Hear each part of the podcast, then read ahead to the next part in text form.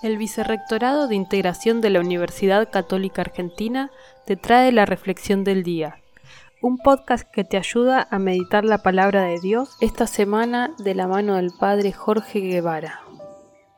Hoy martes 4 de mayo, el texto al que corresponde el texto del Evangelio, al que corresponde a la misa hoy es eh, capítulo 14 de Juan, versículos 27 al 31.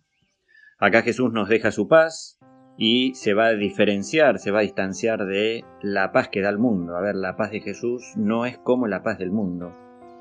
Y en esto también, cuanto más vivamos la presencia de Jesús, esa paz que Él tiene en su corazón, vamos a poder experimentarlo en cada uno de nosotros.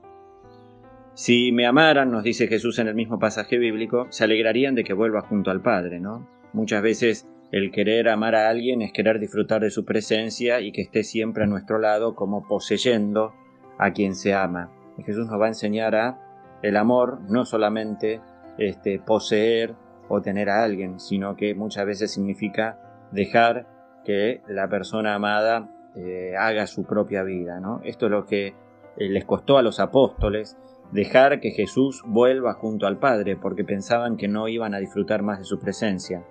Y en esto en forma progresiva el Señor les va a compartir que en la medida en que vuelva al Padre y en la medida en que se amen unos a otros, Él va a estar presente. Así que pidámosle al Señor que nos regale esa gracia de encontrar en la comunidad ese amor de Jesús que nos transforma y que nos ayuda a seguir adelante. Que así sea. Gracias por haber compartido este momento con nosotros. Te esperamos en la próxima reflexión del día, el podcast del Vicerrectorado de Integración de la UCA.